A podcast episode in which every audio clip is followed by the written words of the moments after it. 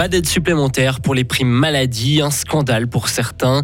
Les inégalités se retrouvent même dans nos ordinateurs et le salon de l'auto devrait faire son grand retour l'année prochaine. Notre week-end sera couvert avec de la fraîcheur de la bise. Il fera entre moins 1 et 1 degré. Voici le journal de Hugo Savary. Bonsoir Hugo. Bonsoir Rio, bonsoir à toutes et à tous. Pour affronter la hausse des primes maladie, le canton de Fribourg doit-il augmenter son aide Deux députés le réclament pour soulager les ménages. Le canton doit augmenter de 30% sa contribution pour l'année 2023, soit 26 millions de plus selon eux. Le gouvernement leur répond aujourd'hui qu'il ne s'agit pas d'une bonne idée. Cette mesure serait trop coûteuse et difficile à mettre en place d'un point de vue administratif. Position incompréhensible pour le socialiste Simon Zurich, l'un des députés à l'origine de la demande. Moi, je peux pas entendre aujourd'hui le Conseil d'État qui dit c'est trop compliqué pour notre administration euh, de mettre en place cette mesure. On a des, familles qui vont payer en moyenne 900 francs en plus par euh, an de primes maladie. C'est plusieurs mois de commission, c'est des budgets vacances qui passent dans les primes maladie cette année.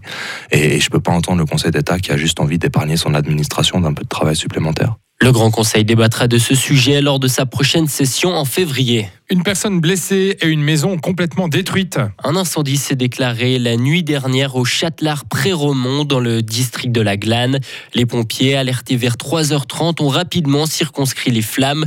Le locataire des lieux lui a été conduit à l'hôpital. Une enquête est en cours pour déterminer l'origine du sinistre. Courtepin va voter sur l'implantation d'un parc éolien sur le site des collines de la Sauna. Les citoyens devront dire s'ils sont pour ou contre une étude de projet. La votation consultative aura lieu le dimanche 12 mars prochain, nous apprend la feuille officielle du canton de Fribourg. Le projet prévoit 8 éoliennes entre Belfaux, Misery-Courtillon, Lassona et Courtepin. Les algorithmes et les intelligences artificielles ont tendance à reproduire les inégalités sociales. Une nouvelle forme de discrimination évoquée au forum social de l'association Caritas. Les algorithmes ne sont ni neutres ni, objectifs, a rappelé l'organisation Algorithm Watch. Les données sélectionnées, leur utilisation peuvent par exemple discriminer des minorités ethniques, mais des mesures pourraient être prises pour limiter ces, inégalités. Estelle Panatier, chargée de plaidoyer chez Algorithm Watch de transparence. Ça peut passer par exemple par des registres publics avec euh, les algorithmes qui sont utilisés dans le secteur public. Ça va être aussi de donner accès aux données pour la recherche dans l'intérêt public, que les personnes concernées puissent avoir accès à l'information, qu'il y ait des droits d'accès pour les organisations qui les représentent. Mais à côté de ça, c'est aussi important de renforcer le contrôle individuel et démocratique, que ce soit par des évaluations d'impact ou des audits. C'est aussi important qu'on puisse euh, tracer des lignes rouges pour euh, interdire les systèmes qui sont fondamentalement incompatibles avec les droits fondamentaux. Et la Suisse, de manière générale, doit faire des efforts pour diminuer les inégalités sur son sol d'après l'ONU. Le salon de l'auto prépare son retour. Le célèbre salon de Genève devrait revenir l'an prochain à Palexpo du 26 février au 3 mars 2024. Annonce faite aujourd'hui par les organisateurs. Après quatre éditions annulées, c'est peut-être l'édition de la dernière chance. Reste que ce n'est pas la première fois que le salon est menacé. Il y a, il y a néanmoins des différences par rapport au passé, selon le directeur général du salon de l'auto, Sandro Mesquita.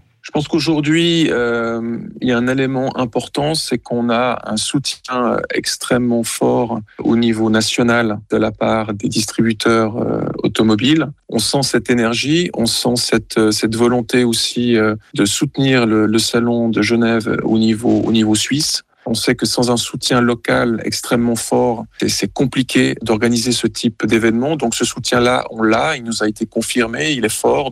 Pour moi, ça c'est un, une première étape extrêmement importante. Et maintenant, reste à nous de, transformer ce soutien pour faire venir euh, un maximum de marques à Genève. Des propos recueillis par nos confrères de Radio Lac.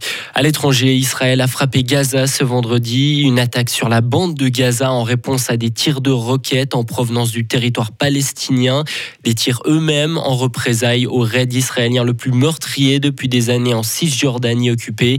Israël a annoncé avoir ciblé des infrastructures du Hamas. Aucune victime n'a été signalée dans le territoire.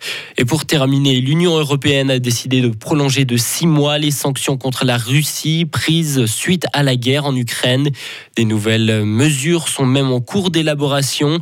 Les dernières ont notamment touché les exportations de pétrole de la Russie, les banques et Vladimir Poutine personnellement. L'Ukraine a, elle, appelé à sanctionner le secteur de l'énergie nucléaire russe et l'industrie militaire. Retrouvez toute l'info sur frappe et frappe.ch.